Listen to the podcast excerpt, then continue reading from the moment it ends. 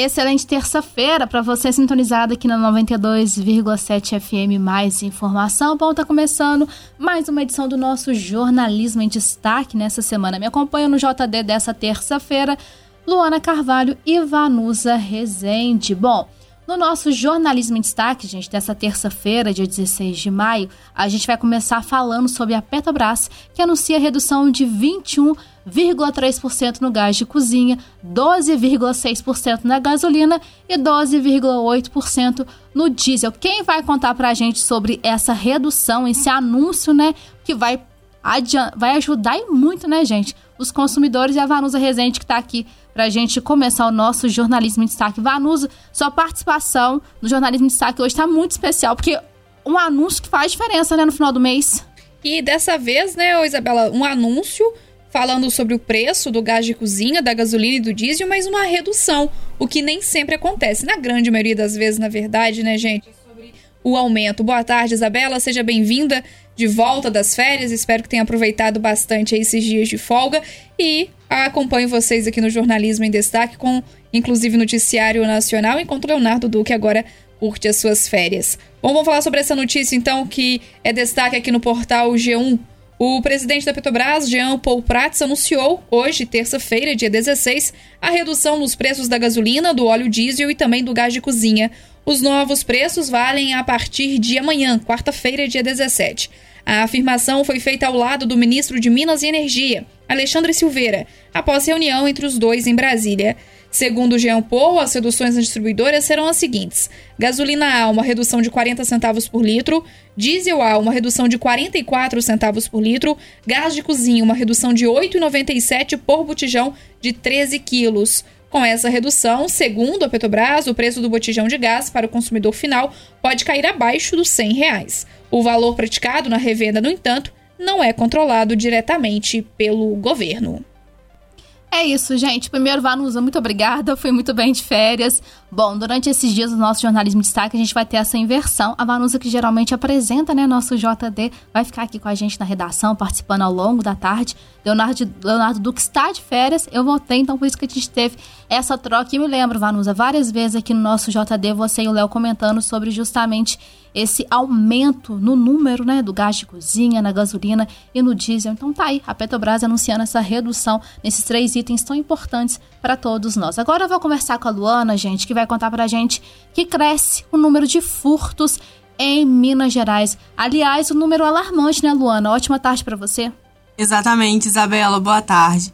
De acordo com os dados da Secretaria de Estado de Justiça e Segurança Pública de Minas Gerais, o número de furtos no estado aumentou de 2021 para 2022, subindo de 213.169 para 238.404 ocorrências.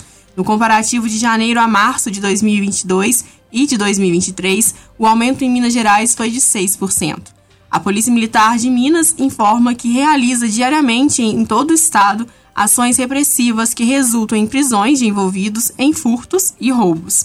A PM ressalta a importância de medidas de autoproteção para que o cidadão não se torne vítima em potencial dos infratores, que se aproveitam de dar distração para praticar delitos. Em caso de emergência, acione a Polícia Militar via 190 imediatamente. A Polícia Civil informou que apenas atua dentro das atribuições da Polícia Judiciária em investigação relacionada a furtos e a identificação de pessoas envolvidas em atos criminosos, além do trabalho investigativo que tem como alvo indivíduos participantes da prática de furtos e outros que adquirem ilegalmente o material furtado. A Polícia Civil também realiza operações em todo o estado com a finalidade de combater as incidências desse tipo de crime.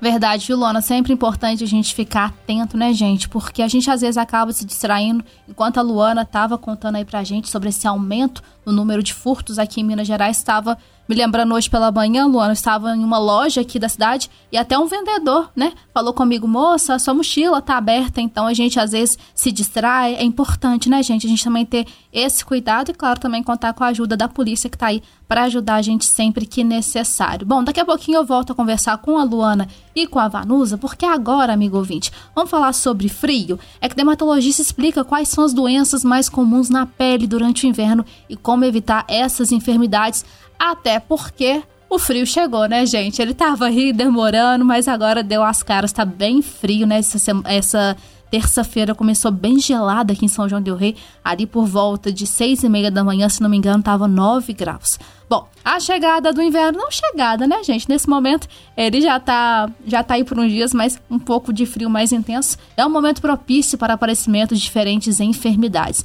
Entre as patologias comuns nessa época do ano, temos as doenças de pele que acometem muitas pessoas nesse tempo que é caracterizado pelas baixas temperaturas e também pela baixa umidade do ar. Nessa estação, é comum o aparecimento de doenças na pele, algumas como dermatite atópica, dermatite seborreica, a psoríase, dentre elas, como explicou a médica dermatologista, a doutora Valéria Azevedo Junqueira. Para essas enfermidades sejam evitadas, é necessário adotar uma rotina mais saudável durante essa época do ano, na qual se busca uma hidratação de dentro para fora e que privilegia a escolha de alimentos ricos em nutrientes, como orienta a dermatologista e claro, né, gente, sempre tomar bastante água. Água tem que tomar em qualquer época do ano, sempre bom ter aquela garrafinha do nosso lado para a gente esquecer, para não esquecer ali, no mínimo, os dois litros de água, como a dermatologista recomendou. Um hábito comum também de muitas pessoas nessa época do ano é chegar em casa e tomar aquele banho bem quente. Esse costume tende a ser prejudicial para a saúde da pele, não só no inverno, mas assim como nas outras estações, segundo a doutora Valéria. E ela vai apontar os motivos pelos quais essa prática deve ser evitada ó, em qualquer época do ano. Chuveiro muito quente faz mal para a pele. Com os dias mais frios, muitas pessoas acabam esquecendo também de usar o quê? Ele, o protetor solar. A doutora Valéria reforçou ainda a importância de manter o uso do produto mesmo nos dias com temperaturas mais baixas, já que os filtros solares ajudam a proteger a pele humana da ação nociva dos raios solares. Para conferir esse conteúdo, né, explicando sobre essas doenças de pele que, que acontecem durante o inverno, como se proteger, nessa estação, ah, você pode acompanhar essa matéria que vai ao ar daqui a pouquinho aqui no nosso jornal em Boabas, a edição das 4 horas. Bom, agora eu vou voltar a conversar com a Luana às 14 horas e 15 minutos, que a Luana vai contar pra gente que termina na próxima quinta-feira, dia 18, o prazo para as inscrições de candidaturas para conselheiros tutelares de Santa Cruz de Minas. O prazo tinha sido prorrogado, né, Luana? Mas agora é, finalmente termina na próxima quinta-feira. Então, os últimos momentos aí para quem tem interesse em participar desse processo seletivo. Isso mesmo. Na cidade de Santa Cruz de Minas serão oferecidas cinco vagas e os interessados têm até quinta-feira, dia 18 de maio, para se inscreverem. Os cinco candidatos que obtiverem maior número de votos em conformidade com o disposto no edital assumirão o cargo. Todos os demais candidatos habilitados serão considerados suplentes, seguindo a ordem decrescente de votação. O mandato tem duração de quatro anos e poderão concorrer ao cargo de membro de conselho tutelar os candidatos que preencherem os requisitos descritos no edital. As inscrições podem ser feitas de segunda a sexta-feira, das 8 da manhã às às 5 horas da tarde, na Secretaria Municipal de Assistência Social, localizada à rua Getúlio Vargas, número 60, no centro de Santa Cruz. Fica ao lado da Polícia Civil. O edital está disponível no site da Prefeitura Municipal www.santacruzdeminas.mg.gov.br. Inclusive no site também, pessoal, você pode conferir o edital, saber é, quais requisitos você tem que atender para se candidatar a esse cargo no Conselho Tutelar de Santa Cruz de Minas. Obrigada, viu, Luana? E para a gente fechar nosso jornalismo em destaque, às 14 horas e 16 minutos, fechar assim com chave de ouro, que a gente vai agora de uma homenagem bem legal que aconteceu aqui no nosso centro da nossa cidade. A moradora prestou uma homenagem aos garis e Vanusa foi lá conferir essa homenagem, vá nos Otávio de manhã cedo hum. nas redes sociais da rádio. Sim. Aí você falou assim, nessa terça-feira gelada, eu falei, ai meu Deus, o que, que a Vanus vai falar nessa terça-feira gelada? ai, mas aí você mostrou, meu coração ficou tão quentinho que eu até esquentei, que foi tão bonita a homenagem. Foi bem legal mesmo, viu, Isabela? Hoje pela manhã, eu e Suzane, que é a responsável pelas redes sociais aqui da Rádio Boabas, nós estivemos aqui no centro da cidade acompanhando um café que foi servido aos garis e o motorista do caminhão da coleta urbana aqui de São João del Rei. Alain, Alexander, Luiz Carlos e Rogério, que trabalham na limpeza urbana no centro da cidade, receberam hoje uma homenagem pelo Dia do Gari. A aposentada Carmen Carmélia da Silva serviu um café repleto de carinho para todos os trabalhadores, como reconhecimento pelo trabalho dos profissionais. Ela explicou à Rádio Emboabas tanto através das redes sociais, como também ao vivo, conversando aqui na 92,7, que na verdade ela sempre faz um cafezinho para eles, sabe? Mas hoje foi mais caprichado. E ela, segundo ela, na rua em que ela mora, tinha um lote que servia de depósito de lixo e parecia mais um lixão. E aí eles uniram forças na rua, limparam o lote, cercaram e contam também com a contribuição dos garis para não acumular lixos no local. Ela disse que eles foram muito educados, né? Deram razão para todos a vizinhança e não juntam lixo mais num local. Disse ainda que valoriza muito o serviço deles, porque eles são os responsáveis por deixar as nossas ruas sempre limpas e por isso resolveu fazer a homenagem a eles.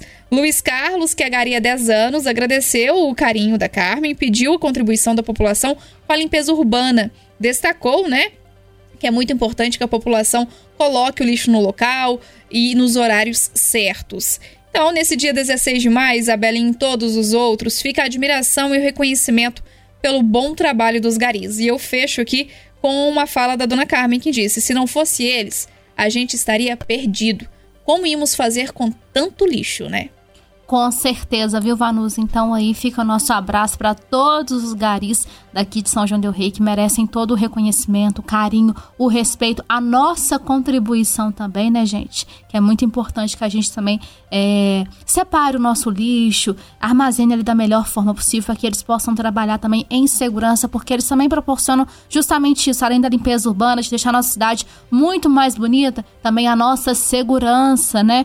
A, a nossa segurança, a segurança dos nossos familiares. Então fica aí o nosso reconhecimento e o nosso abraço para todos os garis. E claro, vai lá nas nossas redes sociais, facebook.com barra Rádio Instagram, arroba Rádio. Confere como é que foi esse café especialíssimo que a Vanusa hoje acompanhou e essa homenagem para os garis. Tinha até recadinho, né, Vanusa? Eu vi as fotos, eu achei muito fofo o recadinho também. Com certeza, foi fofo mesmo. Tinha recadinho, Dona Carmen, inclusive, é, escreveu um poema para os garis também, foi bem legal, deu uma lembrancinha para cada um deles. Então, uma homenagem mais que merecida nesse dia 16 de maio.